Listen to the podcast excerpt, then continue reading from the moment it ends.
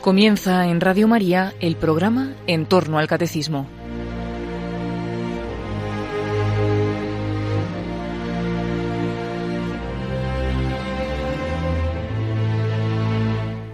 Como introducción al tema de la Iglesia, que el padre Luis Fernando de Prada está comenzando a tratar en su programa sobre el Catecismo de la Iglesia Católica, les ofrecemos hoy la reposición de un programa de El hombre de hoy y Dios que el propio padre Luis Fernando de Prada dirigió en el año 2012.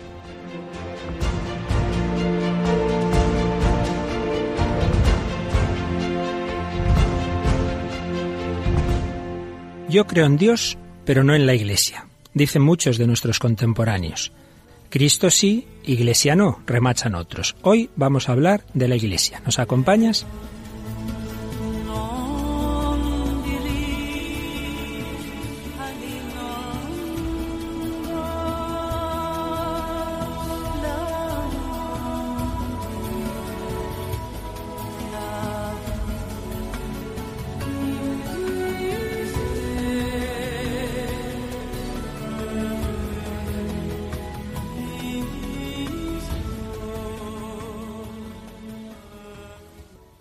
Pues aquí estamos, queridos amigos, un cordial saludo, querida familia de Radio María, en esta nueva edición del Hombre de hoy y Dios. Y hoy eh, repetimos con una pareja de amigas y colaboradoras que ya estuvieron no hace mucho, Mónica del Álamo. Hola Mónica, ¿qué tal? Hola Luis Fer. Y Clara Barreda, ¿qué tal Clara? Hola Luis Fer.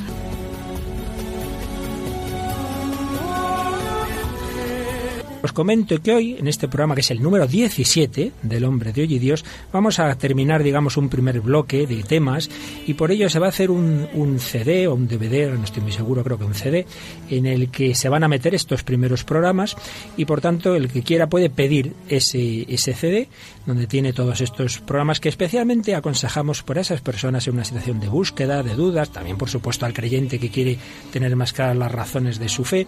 En cualquier caso creo que puede ser muy útil.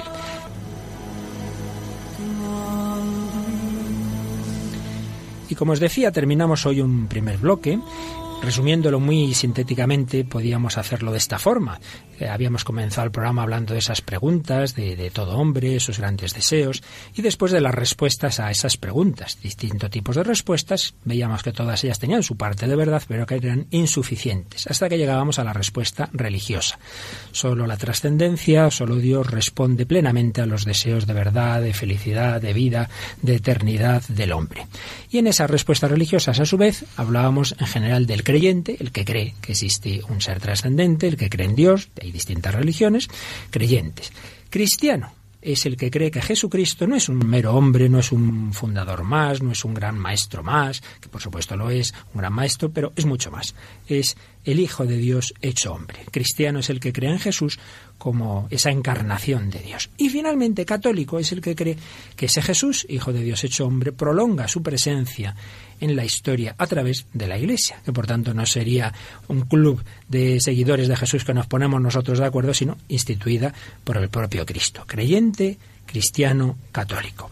Si en los programas anteriores hablábamos del cristianismo, cómo era fiable, racionalmente hablando, desde el punto de vista histórico, los evangelios, cómo en ellos aparece esa figura de Cristo, que podemos racionalmente ver que es eh, muy creíble que en efecto no han sido sus discípulos los que han inventado esa figura, sino que lo que se nos habla de Cristo mm, viene de sus propias palabras, de sus propios hechos, que los evangelios nos transmiten una figura no mítica, no legendaria, sino histórica, una figura de alguien con una doctrina realmente sorprendente, de una elevación tremenda, una figura de alguien de una santidad moral sobrehumana, muriendo en la cruz eh, injustamente perdonando a los enemigos.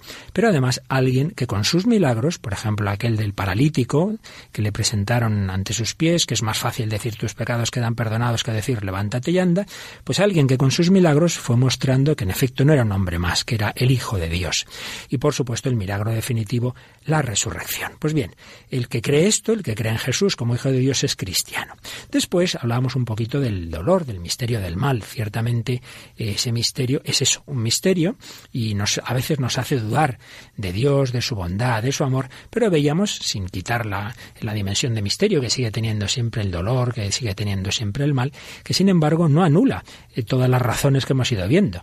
Eh, Dios sigue siendo el creador de un mundo, pero claro, un mundo, como es lógico, es un mundo creado, es un mundo material, es un mundo limitado, en el que inevitablemente hay un dolor que es también fruto de la libertad humana, de su pecado, pero Dios saca bien del mal. Y en cualquier caso, en el cristianismo, nadie puede usar el dolor como un arma contra Dios, porque el propio Dios ha asumido el dolor, muriendo en la cruz, asumiendo nuestra muerte, nuestro sufrimiento físico, psicológico, etc. Bien, por tanto, hasta ahora hemos hablado de esas posibles respuestas a las grandes preguntas. El creyente cree en Dios, diversas religiones, el cristiano cree en Jesucristo, el católico cree eh, eh, que Jesucristo ha fundado la Iglesia Católica. Todo esto es razonable, pero el que sea razonable no quiere decir que la fe sea, pues ya está, un producto de un razonamiento. Ah, pues esto está claro, ya está, me hago católico. No, no.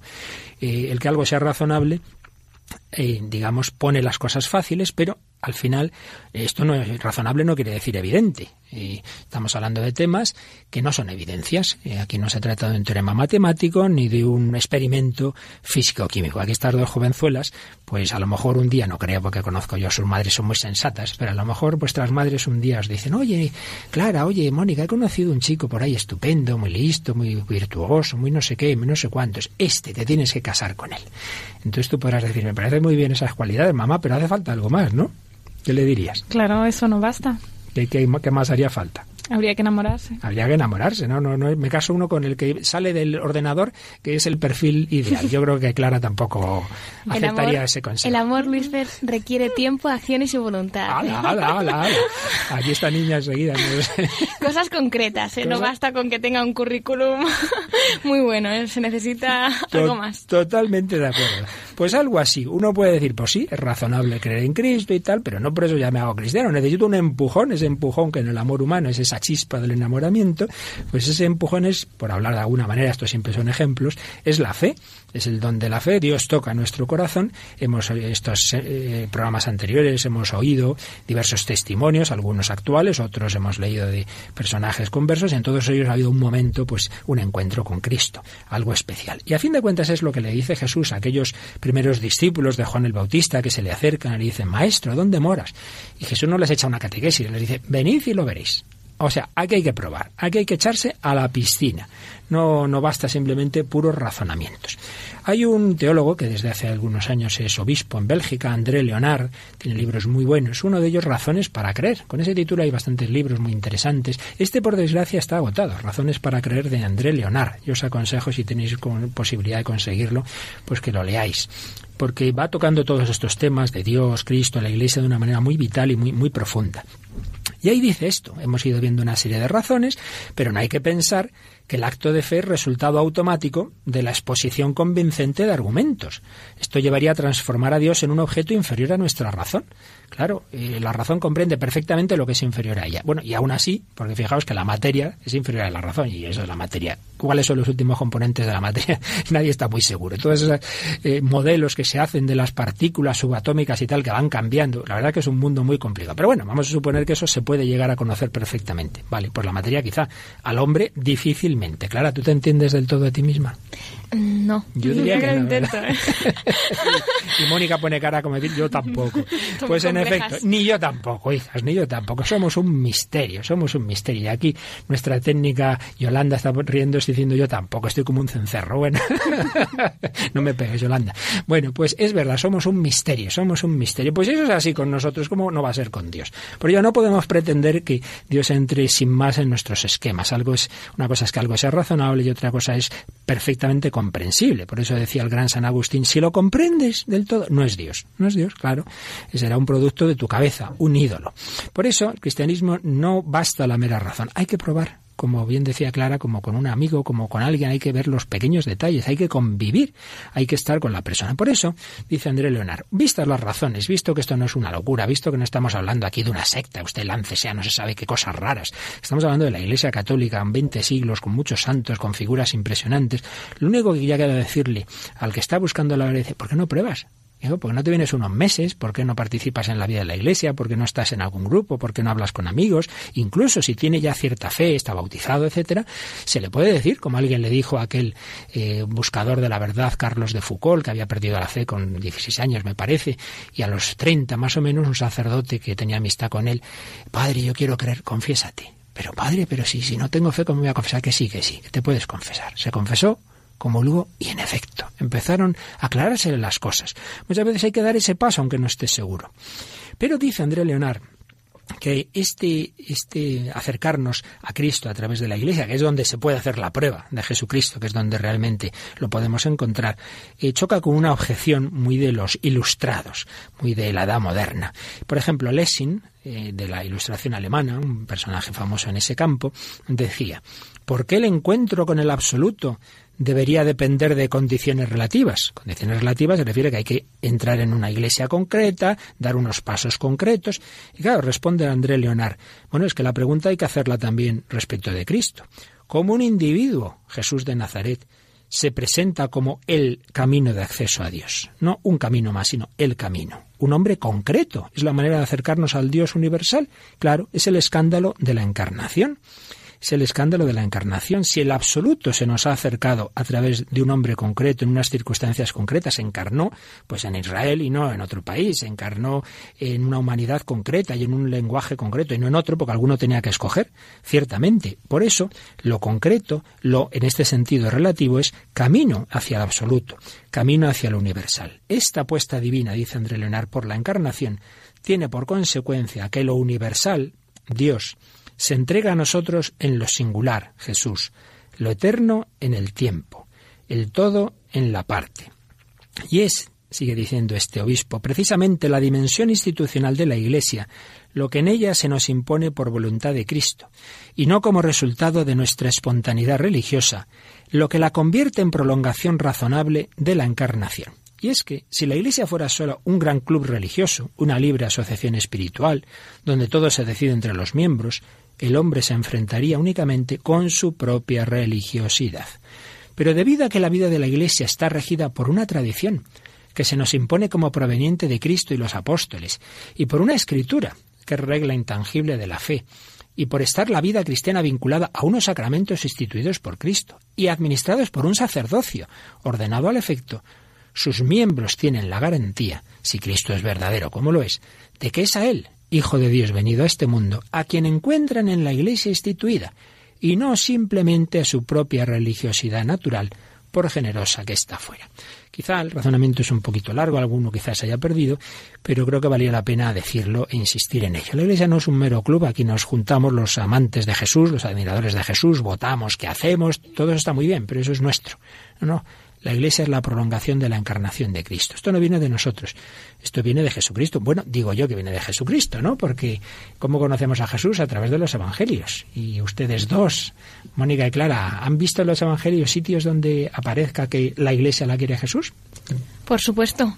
Cuando Jesús le dice a Pedro, Pedro, tú eres mi piedra y sobre esta piedra edificaré mi iglesia. Mi iglesia, no dice tu iglesia, ¿verdad? Vamos a leer algunos de estos textos con un cierto orden, pero yo creo que como estamos hablando demasiado, vamos a escuchar primero una canción de nuestro amigo Gonzalo, Gonzalo Mazarrasa, Iglesia del Señor, que nos habla de esa iglesia tantas veces perseguida, tantas veces calumniada, y en la que sin embargo se nos hace presente Jesucristo ofrecido el cáliz del desprecio, te han ajustado a golpes contra el leño, te han acusado por lo que no has hecho, te han exigido lo que no hay derecho.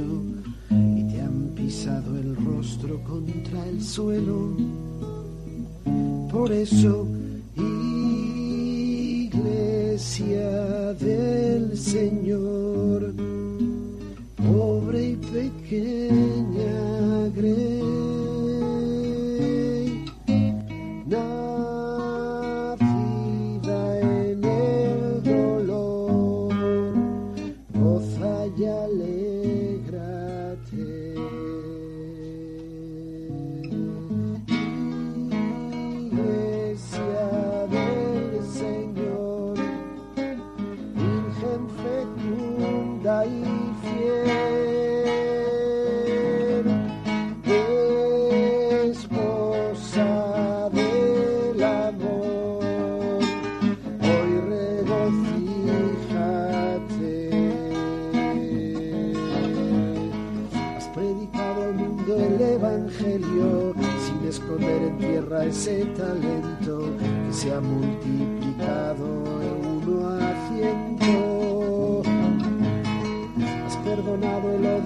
silencio te has sacudido el polvo del desierto, convirtiendo en amor el sufrimiento. Por eso. Iglesia del Señor, pobre y sencilla. En la Iglesia se prolonga la presencia de Cristo. Y en efecto, encontramos algunos textos del Evangelio donde aparece eso claro. Por ejemplo, tenemos sobre el magisterio eh, de Jesús que se prolonga en la Iglesia. Clara, ¿nos lees lo que dice el Evangelio de San Lucas?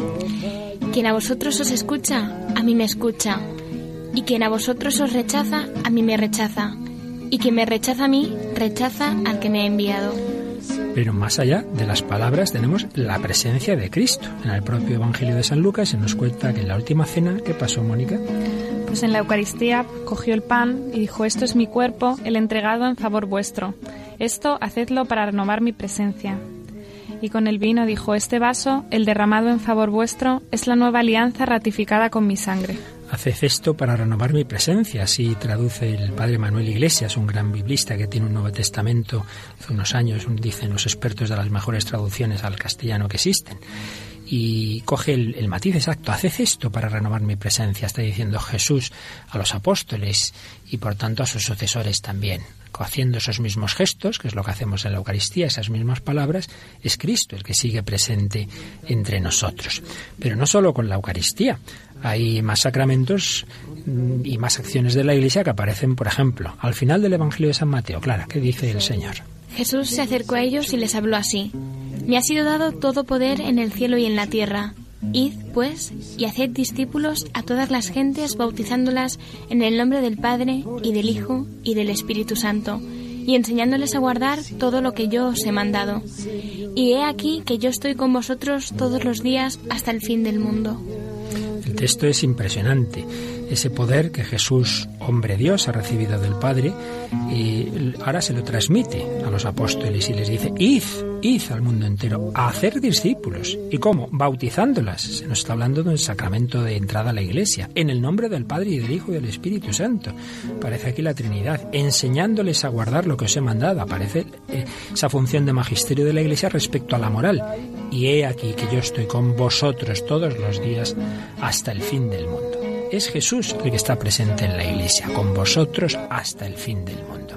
Pero no solo el Señor a través de la Iglesia nos incorpora en el bautismo, hace presente su, su, cuerpo en la Eucaristía, sino que también nos perdona los pecados. Hay gente que dice, a ver, ¿dónde está eso de la confesión en el Evangelio? Bueno, podría estar no en el Evangelio, sino en la tradición, pero es que también está en el Evangelio. A ver, ¿dónde aparece esto?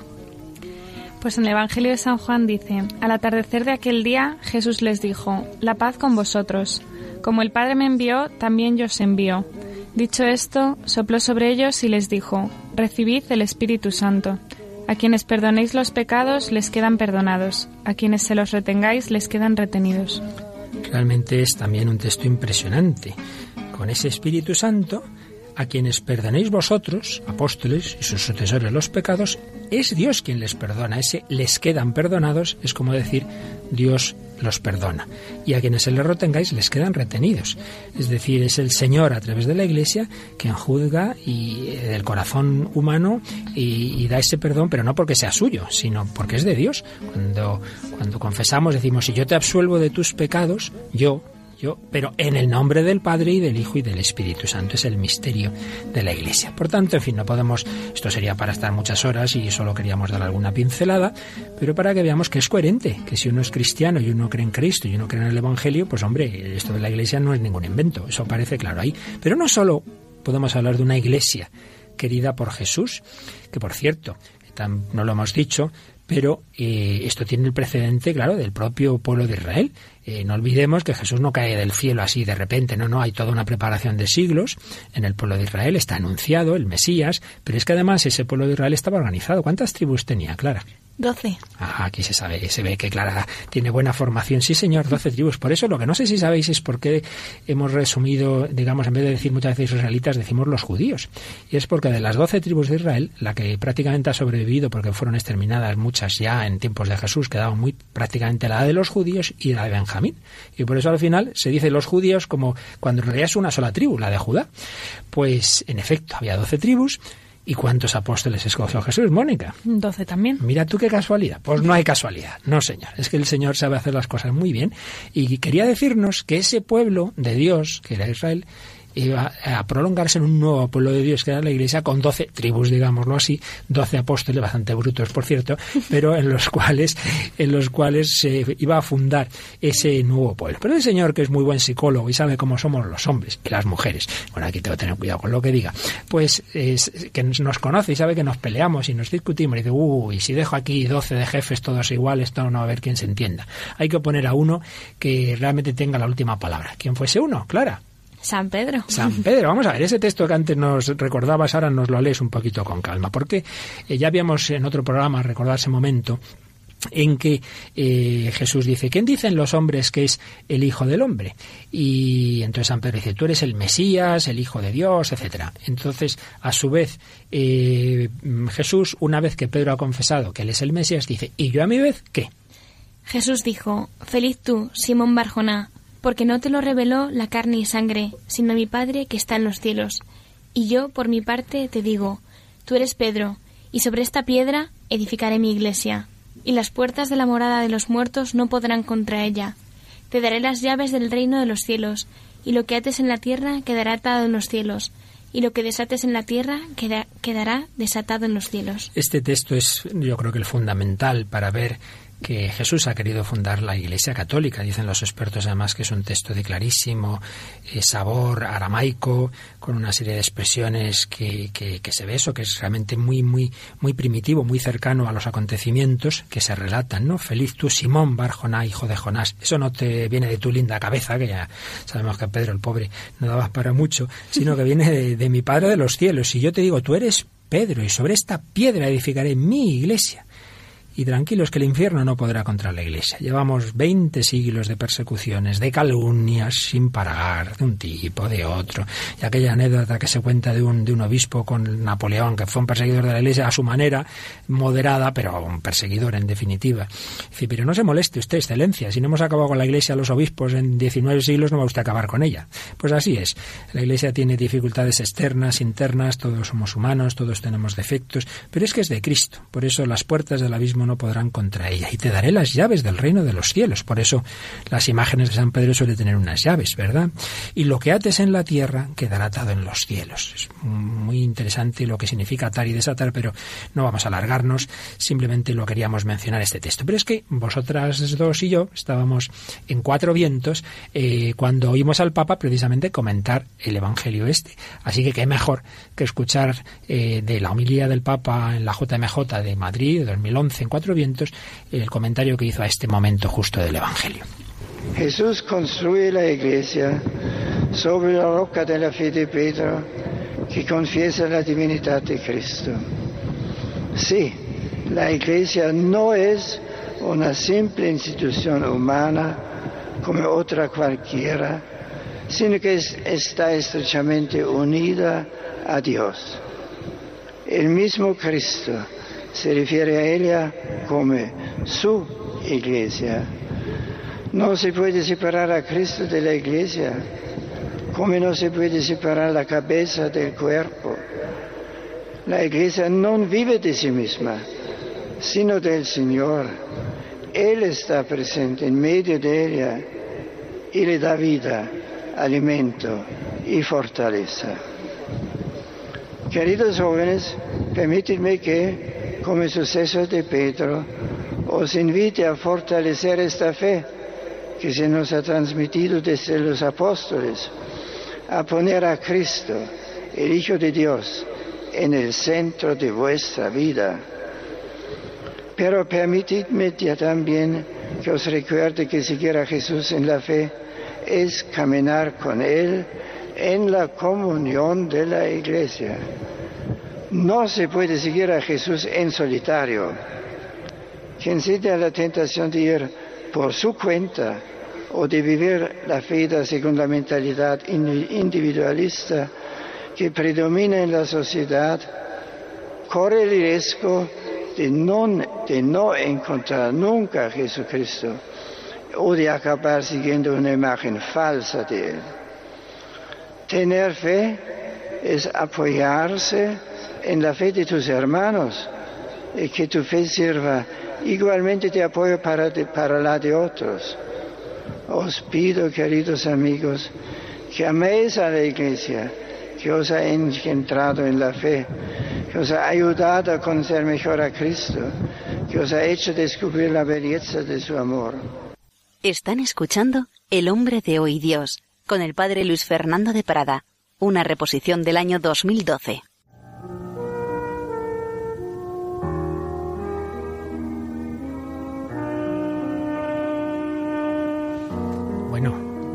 Emocionado recordando ese momento, ¿eh? Y más con esta canción tan bonita de Jen Rosa, que yo recuerdo de otra JMJ, la de, bueno, habéis nacido, la de Santiago 89, según entraba Juan Pablo II en el Monte del Gozo, se oía esta preciosa canción, que nos habla de eso, de la Iglesia, con sus brazos abiertos en los que están los brazos de Jesucristo. Mónica, ¿qué te ha parecido lo que nos ha dicho el Papa? ¿Qué te ha hecho pensar? pues me ha traído muchísimos recuerdos de la JMJ y además pues pensaba en esa frase que dice, ¿no? De que no se puede seguir a Jesús en solitario, que fue pues portada en muchos periódicos y que sonó, no todos lo presentaban como una crítica y realmente pues más que una crítica es eh, una frase que ayuda tanto y que dice la verdad tal y como es, ¿no?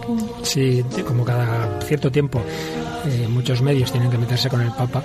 Me ha hecho gracia hace poco que leí una de las muchas veces que, se, que un medio le criticó y otro que no era católico, eh, de otro medio decía, pero vamos a ver, eh, señores, nosotros no somos católicos, pero no se asombren de que el Papa sea católico y diga cosas que, que, claro, pues si no estamos de acuerdo, pero cada dos por tres la gente se sorprende de cosas que dice el Papa que son doctrina católica por natural, pues claro, pues claro que no se puede seguir a Cristo en solitario, ya, ya lo hemos dicho, que Jesús no hizo una relación individualista, sino que formó un grupo de los 12, los 72, bueno, en fin, estas cosas que pasan. Clara, ¿a ti que te Me encanta a mí las palabras de Benedicto XVI, como decía Mónica, ¿no? que es necesario eh, seguir, o sea, tu fe sirve de apoyo para los demás, para otros. Y, y, en la iglesia pues caminamos en comunión, ¿no? Y es necesario. No sé, como decía, no, no se puede separar la cabeza del cuerpo, pues así es la iglesia de Cristo. Estamos todos, todos dependemos de Él, entonces es fundamental que, caminemos en iglesia. Así es, vamos a escuchar un poquito la.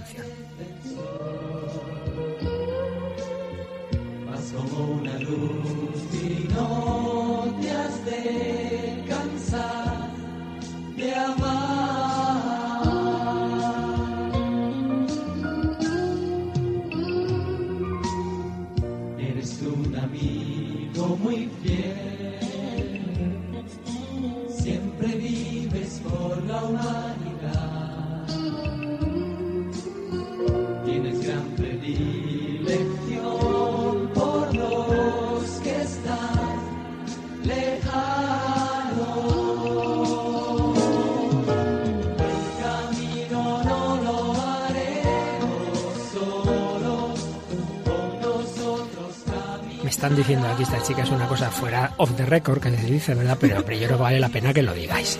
He comentado esta JMJ de Santiago 89. ¿Qué decías, Mónica? No, que mis padres me cuentan siempre que ellos eran novios cuando, cuando la JMJ de Santiago y que estaban allí en el Monte del Gozo. Pues fíjate, lo que estamos hablando de la iglesia. Ellos convocados por la Iglesia, allí están su vocación matrimonial y ahora estáis aquí vosotras, que habéis estado en la JMJ de Madrid. Es bonito, ¿eh? Claro, ¿qué te parece? Y también, eh, ¿no vino el Papa en el 93? Sí.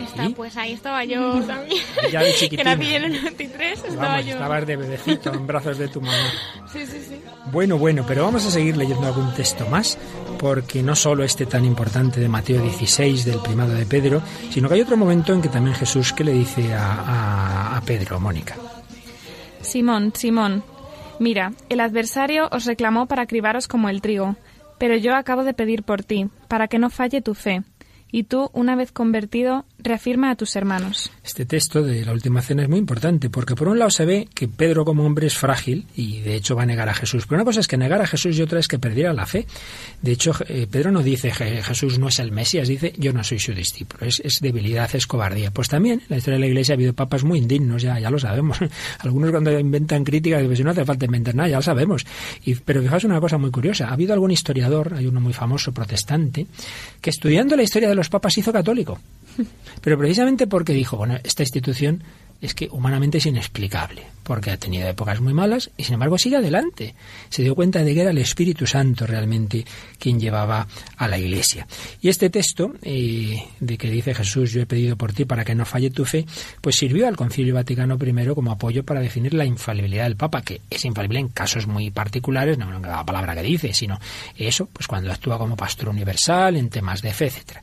Y hay un tercer texto que también nos habla del Papa, muy bonito, que, en un, que ocurrió en un lago en el que tú has estado hace poco, ¿verdad, Clara? El lago Tiberíades. El lago Tiberíades. ¿Te ha ayudado estar en Tierra Santa a conocer a Jesús? Madre mía, no sabes cuánto, Luis. Es que no, no, lo puedo explicar. Se lo aconsejamos a nuestros oyentes que vayan siempre que puedan y apoyar a los cristianos de Tierra Santa. Sí, sí. Bueno, pues en ese lago hubo un último diálogo, así que sepamos por el Evangelio entre Jesús y Pedro. Nos lo resumes un poquito. Le dice Jesús, Simón, hijo de Juan, ¿me amas más que estos? Le dice, sí, Señor Tú sabes que te quiero como amigo. Le dice Jesús, cuida mis corderos. Así que si me quieres, tienes que cuidar mis corderos. De nuevo, se ve que aunque Pedro ha fallado a Jesús, Jesús le sigue considerando el pastor de su iglesia. Esto una segunda vez y ya la tercera vez.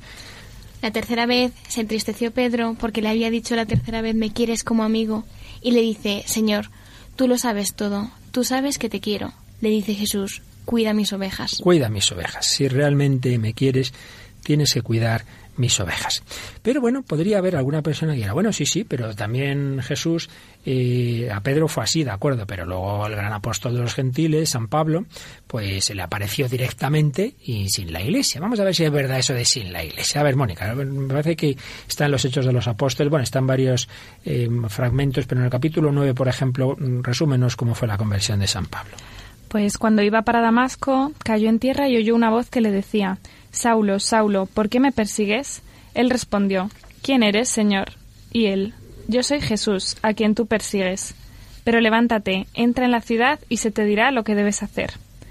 Fue Ananías, entró en la casa, le impuso las manos y le dijo, Saulo, hermano, me, han enviado me ha enviado a ti el Señor Jesús, el que se te apareció en el camino por donde venías para que recobres la vista y seas lleno del Espíritu Santo. Al instante cayeron de sus ojos unas como escamas y, recobró la vista se levantó y fue bautizado. Entonces vamos a ver, Clara, Clara Barreda, estamos aquí con Clara Barreda y Mónica del Álamo Toraño, por si algún oyente se ha incorporado tarde. Pues Clara, tú que estudias em, teología dentro de magisterio, si alguien, te dice, si alguien te dice, que ya tengo que enterarme yo de tus notas, bueno, si alguien te dice, ah, mira, mira, mira, San Pablo, pues nada, se convirtió una experiencia directa de Jesús, no, no, no, no hace falta la iglesia. A ver, después de leer este texto, ¿qué le dirías? Pues por supuesto que hace falta la iglesia, Luis. de hecho, eh, eh, como Jesús, eh, que se le aparece, se le aparece y le habla, le tira del caballo y le dice, mira, tienes que ir y, hablar con una persona concreta, con Ananías, ¿no? Y como es a través de Ananías que le bautiza, pues Pablo pasa a formar parte de la iglesia, ¿no? Y es como la introducción a no, no, no, solamente que Dios se le haya aparecido, revelado o hablado, es que tiene que, que formar parte de la iglesia, de personas con, con, personas concretas. Es un texto muy importante porque en efecto es verdad, tenía una experiencia mística como puede tenerla cualquier persona en cualquier lugar del mundo, pero Jesús no dice, bueno, como ya me ha parecido a ti, ale, ya está, ya eres cristiana. Dice, no, no, no, no. Ve, vas a ver un tal Ananías que te va a bautizar. Tienes que entrar en la iglesia, tienes que entrar en esa comunión con la iglesia. Pues vamos a escuchar un testimonio muy bonito que ya hemos puesto en alguna ocasión porque fue una entrevista que hice yo al padre Christopher Harley en otro programa Radio María, pero hoy nos viene bien recuperar ese testimonio. Eh, cuando este sacerdote, misionero, siempre en lugares difíciles de la iglesia, ahora está en un país africano en una situación muy difícil. A mí no me estaría nada de cualquier día nos den encontráramos que es uno de los mártires de la Iglesia, sinceramente, porque además, esperemos que no, pero en fin, eh, a él tampoco le importaría mucho, estoy seguro, es un lanzado. Pues bien, cuando él era seminarista, muy amante de la Madre Teresa de Calcuta, pues ya, ya hacía locuras, se pasaba los veranos en Calcuta. Y siempre le ha contado una experiencia que le marcó cuando era seminarista y le invitaron las misiones de la caridad si querían acompañarle a una de las cosas más duras, que es ir a un basurero a las afueras de Calcuta donde se encuentran moribundos y recogerlos. Vamos a escuchar lo que nos contó Christopher. Una de las tareas que hacíamos era con algunas mm, hermanas misioneras de la caridad era salir a los, a los basureros de la ciudad porque muchas veces ahí aparecían gente que eran dejados como verdaderos despojos humanos eh, para morir, como si fueran literalmente basura. Y vimos que se movían como unas telas o trapos sucísimos, mugrientos, y nos acercamos y vimos que había una persona que todavía estaba viva, que había sido desechada en ese basurero eh, para morir.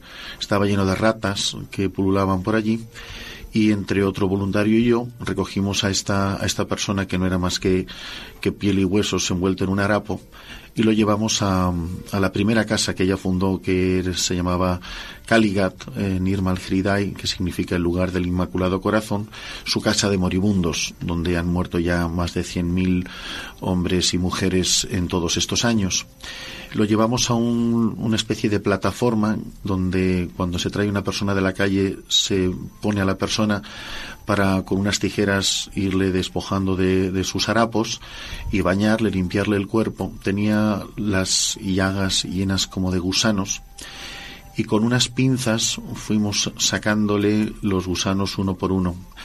Me llamó mucho la atención que en la pared, junto a la repisa donde estaba este moribundo, estaba escrito de puño y letra de la Madre Teresa un sencillo papel en el que ponía el cuerpo de Cristo para que tú te acordaras cuando limpiaras ese despojo humano que lo que estabas tocando, como dice ella tantas veces, era lo mismo que habíamos comulgado por la mañana. Ella siempre decía, hay un solo Cristo que se nos da a primera hora de la mañana bajo la apariencia de las especies del pan y el vino, pero verdaderamente la fe nos dice que es el cuerpo y la sangre del Hijo de Dios, y aquí lo estás tocando bajo la desgarradora apariencia de los hombres tus hermanos.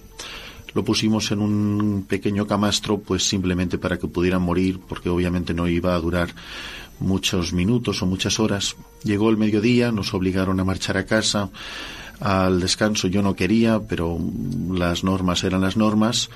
Y al regresar por la tarde, convencido de que ya habría fallecido, me di cuenta que todavía estaba vivo. Me acerqué a él y desde su camastro alargó sus manos hacia mí y tenía una hermana que me traducía la única frase que el hombre pronunció y yo le agarré las manos y me dijo en bengalí, en su propio idioma, te he estado esperando. Y, y murió con sus manos entre las mías. Para mí esas palabras que fueron pronunciadas en mi corazón y las escuché y las guardé siempre y las repito hoy al cabo de tantos años, es lo que nos dicen tantas otras personas quizá lo pueden decir incluso muchos oyentes que puedan estar escuchando em, el mensaje que se transmite a través de las ondas de Radio María, cuánta gente nos está esperando. Y me da la impresión de que donde quiera que he ido, siempre hay gente que, nos, que me dice, como sacerdote, como misionero, te he estado esperando.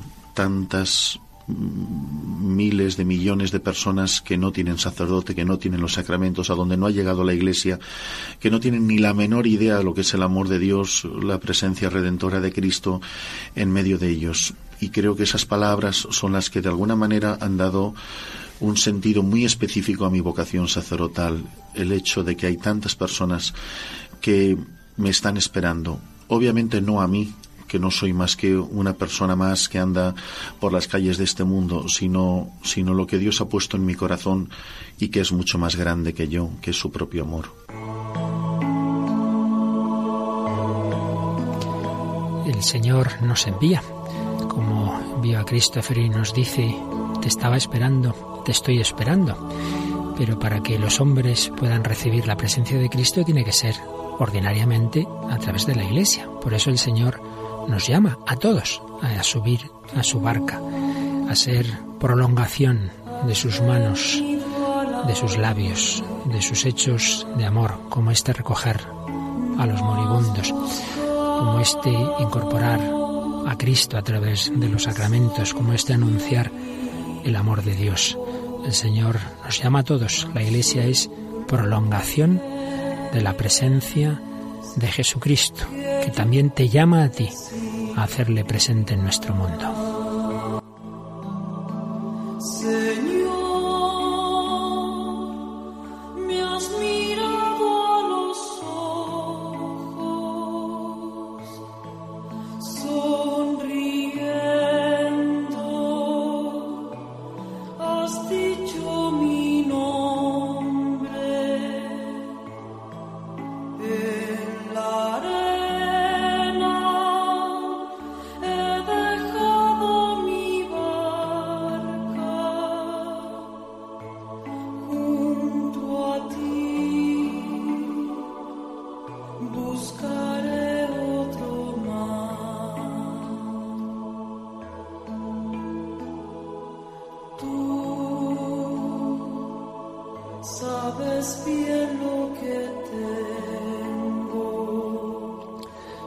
Pobres, la Iglesia es pobre en todos los sentidos. Las personas humanas somos limitadas. En mi barco no hay ni espadas, pero es el Señor, con su espíritu, con su palabra, con su presencia, el que actúa en la Iglesia. Precisamente una de las formas que muchas veces los enemigos de Cristo pues apartan a las personas de él es el ataque despiadado a su iglesia. Y esto viene de siempre, porque ya Cristo dijeron que era enviado de Belcebú, y siempre ha habido ataques y críticas. Pero fijaos que, que eh, hay dos formas, digamos así, de, calumniar a una, una, familia, una institución. Por ejemplo, de cualquiera de nuestras familias, de los que estamos aquí, pues gracias a Dios creo que todas ellas hay mucha gente muy buena, pero seguro que si vemos toda nuestra historia y los de antepasado y tal, seguro que encontraríamos algunas cosas no tan buenas, ¿verdad? Entonces habría dos formas de calumniar a una familia. Una inventando cosas falsas y dijeran, pues el padre declara, robó, no sé qué, pobrecito mío, lo bueno que es mentira y, y gorda. Pero habría otra forma más civilina, que es decir solo las cosas negativas, pues tienen una tal clara que está como un cencerro y tal, no sé qué, decir solo, de, bueno, es una broma, decir solo cosas negativas y no decir las positivas. Claro, en cualquier institución humana, sobre todo si es una tan grande como la Iglesia a lo largo de siglos, claro, pues hay de todo, no faltaría más, como en botica, ¿no?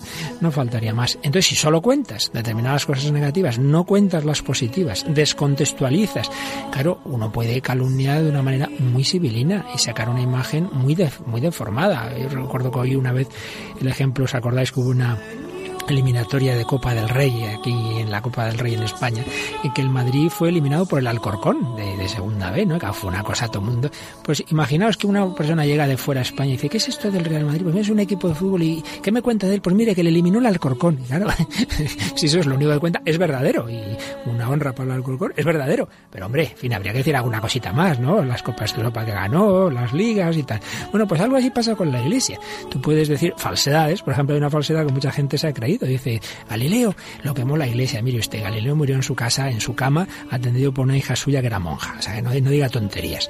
Pero hay otra forma que es decir cosas que son verdaderas, pues que hay sacerdotes que han hecho cosas malas, que ha habido papas de... Sí, ya, ya, ya, ya hubo un Judas y un Pedro que negó al Señor, no, ya no, hay nada nuevo bajo el sol, ¿verdad? Pero, pero claro, se, se hace una deformación de la historia. Tú, Mónica, no hace mucho estuviste en una charla de este profesor que, que también hemos traído aquí a veces su testimonio, Alejandro Rodríguez de la Peña, un gran historiador.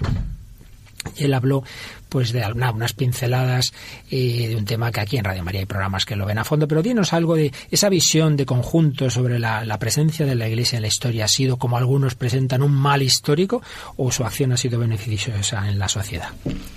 Y además, lo preocupante de esto es que al final nosotros nos lo acabamos creyendo, ¿no? Los mm. pocos cristianos, los propios cristianos. Entonces, pues la historia nos ayuda, es verdad, a ver las cosas con objetividad.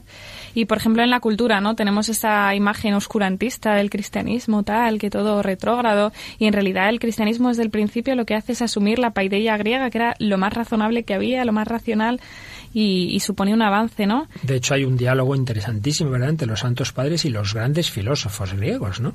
Que asumen, asumen, por ejemplo, San Agustín asume mucho del platonismo, luego más tarde Santo Tomás de Aristóteles, sí, sí, sin duda. Y bueno, en cuanto a la ciencia, pues ya sabemos, he dicho de todo, ¿no? Y realmente, pues los era gente, eran sacerdotes, era gente católica la que promovía la ciencia. De hecho, hay que remontarse al siglo XVIII para encontrarse a un científico ateo, ¿no? Y ya hay pocos. Y bueno, luego en, en política, con una cosa que tampoco se sabe, que la separación de Iglesia y Estado es una idea cristiana que parece que no, que estamos intentando todo el rato lo contrario, pues no. Sí, en general todas las civilizaciones el poder político y religioso estaban absolutamente fusionados. En cambio en el cristianismo ver una cabeza religiosa distinta de la cabeza política. Dad a Dios lo que es de Dios y a César lo que es del César. Y luego en cuanto a los débiles, pues Vamos, el niño, los niños eran invisibles, las mujeres también, pues es el cristianismo, ¿no? El que dice que todos somos iguales, que todos tenemos una dignidad. De hecho, el propio Nietzsche acusa al cristianismo de ser una religión de débiles. Y bueno, y esto luego lo que afecta a nivel económico y también pues los derechos humanos de los que tanto se habla, pues la esclavitud disminuye a medida que se cristianiza la sociedad, ¿no? Y también al revés, cada vez que nos vamos descristianizando aumentan las esclavitudes, los genocidios. Sin duda, solo lo queríamos mencionar el tema, pero hay otros programas en Radio María con grandes historiadores que profundizan en ello. No queremos acabar sin insistir en algo muy importante, muy importante. Cuando aparece un buen señor el siglo XIX, en el siglo XX, dice, la verdadera iglesia es la que hemos empezado ahora nosotros. Nosotros somos los que hemos entendido, entendido bien a Jesús. O sea que durante 19, 20 siglos no le hemos entendido, ¿verdad? Me acuerdo una vez hablando con un, miembro de un grupo de estos del siglo XX y tal, decía, mire, que un poquito de humildad, ¿eh? O sea, que llegan ustedes aquí de repente son los que entienden a Jesús. Pero es que además ahí hay una contradicción en términos. Porque vamos a ver, el que se basa en el Nuevo Testamento, en los Evangelios, para atacar a la iglesia, no sé si se da cuenta de una cosa. ¿Quién ha dicho que estos libros son inspirados y son en, lo que llamamos el Nuevo Testamento? ¿Quién ha discernido lo que es un evangelio apócrifo de lo que es un evangelio inspirado? ¿Quién ha sido? La propia Iglesia. La propia Iglesia. En los primeros siglos de la, de la, historia de la Iglesia, una de las primeras cosas que hay que hacer es, a ver, aquí hay muchos libros que dicen que son de apóstoles o discípulos, a ver, ¿cuáles son los verdaderos? Y es la propia Iglesia la que en los, esos primeros siglos establece lo que se llama el canon. Estos sí y estos no.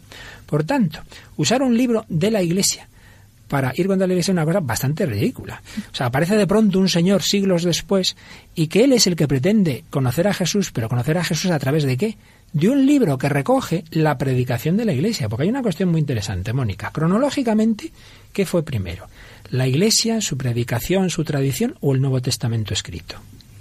Pues primero la iglesia y luego según iban los primeros siglos, ¿no? apuntando y transmitiendo pues ya los evangelios. Claro, al final años, porque los evangelios se escriben bastante pronto, pero es verdad que claro, que hay bastante tiempo en que primero es la iglesia, son los apóstoles, es su predicación y luego poco a poco se va poniendo por escrito a lo largo del siglo I. Por lo tanto, es que es bastante ridículo. Esto es lo que una de las cosas que impactó mucho a un gran teólogo mm, calvinista, si no recuerdo mal, norteamericano, Scott Hahn, que era por tradición familiar profundamente anticatólico, pero un hombre muy cristiano, muy bueno, y estudiando, estudiando la Biblia, es curioso que empezó pues precisamente viendo el tema de la anticoncepción, por qué es moral o no es moral, por qué dice la Iglesia Católica que no, y estudiando poco a poco llegó a la conclusión que le, le horrorizaba de que, de que, de que tenía más razones mm, para ser la, la, verdadera Iglesia de Cristo, la católica, que los, las iglesias posteriores. Y claro, hay un momento en que se pregunta, pero vamos a ver, ¿yo por qué creo en el Nuevo Testamento? Dice, claro, pues, pues porque ha sido la Iglesia Católica la que me ha dicho que esto es el Nuevo Testamento.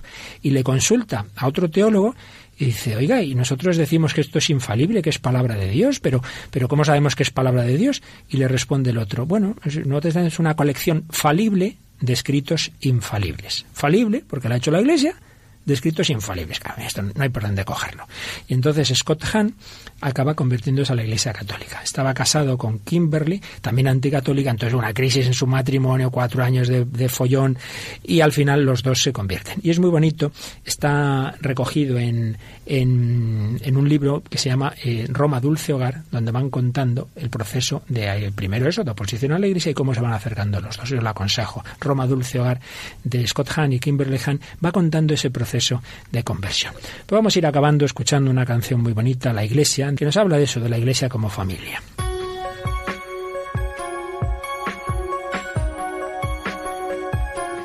Y sobre este fondo, pues recordamos también una entrevista que tuvo San Francisco de Sales con el sucesor de Calvino en Ginebra, Teodoro de Bea, y le dice, Señor, ¿puede uno salvarse en la Iglesia Católica Romana?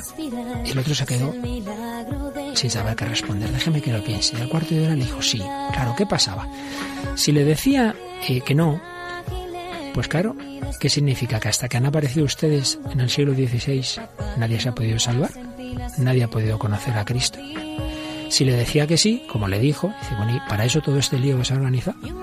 Si era un problema de reforma de costumbres, de tal, pues ya estamos en ello. Pero hombre, toda esa división que se ha producido en... Fue una entrevista muy impactante, San Francisco de Sales y Teodoro de Bea. Le pasó algo parecido a John Henry Newman, este gran anglicano, que estudiando la historia, pues de nuevo contra su corazón, acaba teniendo que reconocer, no, no, pues la que empalma con la iglesia primitiva es la católica. Entonces da ese paso que le cuesta pues muchos disgustos y hoy está, ha sido beatificado lo que son las cosas de Dios por el Papa Benedicto XVI en su viaje de 2010 a Inglaterra. La iglesia es Cristo. Jesucristo que prolonga su presencia en el tiempo y en el espacio. Podríamos hablar también de tantos santos, eso que nos decías antes, Mónica, de tantas cosas malas que se cuentan, en cambio, que poco nosotros mismos no sabemos hacer bien la propaganda. Tenemos tantos santos en la historia, tantísimos de todo tipo, que pocas películas se hacen buenas, unas cuantas hay, pero podrían hacerse miles de películas de tantos santos. Podríamos hablar de los milagros, los milagros en la Iglesia Católica. ¿Dónde me enseñan un sitio como Lourdes, donde vamos, parece que se le exige a Dios entrar en el laboratorio? Porque es que para que se reconozca un milagro de los miles y miles que hay, al final se han reconocido, de momento van como 60, porque la propia Iglesia tiene una comisión que exige tantos certificados que, claro, decía uno, mire, que meter a Dios en el laboratorio, esto es excesivo. ¿Dónde aparecen tantos milagros? En fin, que no es ninguna locura, que es razonable creer en la Iglesia Católica.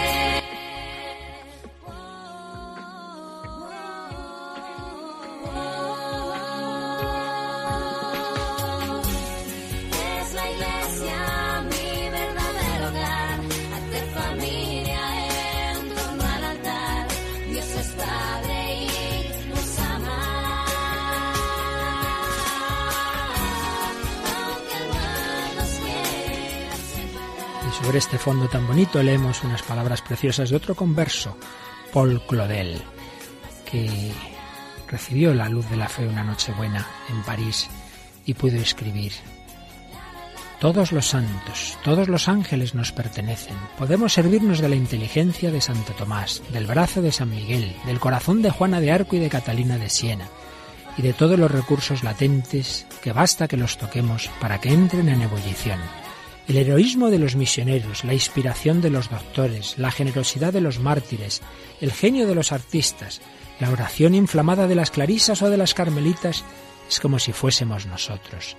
Es nosotros, del norte al sur, del alfa al omega, del levante al occidente, todo eso forma uno con nosotros. Nosotros nos revestimos de todo esto y lo ponemos en marcha, y todo ello en la operación orquestal que a un tiempo se nos revela y no sano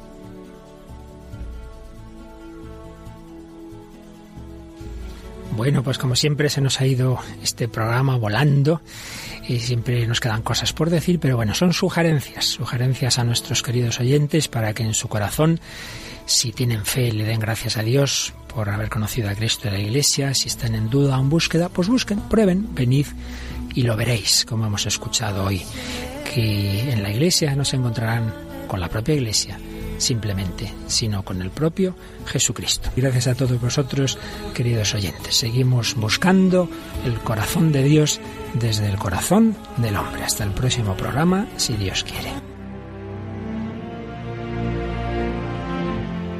Finaliza en Radio María el programa En torno al Catecismo Hoy, y como introducción al tema de la Iglesia, que el padre Luis Fernando de Prada está comenzando a tratar en su programa sobre el Catecismo de la Iglesia Católica, les hemos ofrecido la reposición de un programa de El hombre de hoy y Dios que el propio padre Luis Fernando dirigió en el año 2012.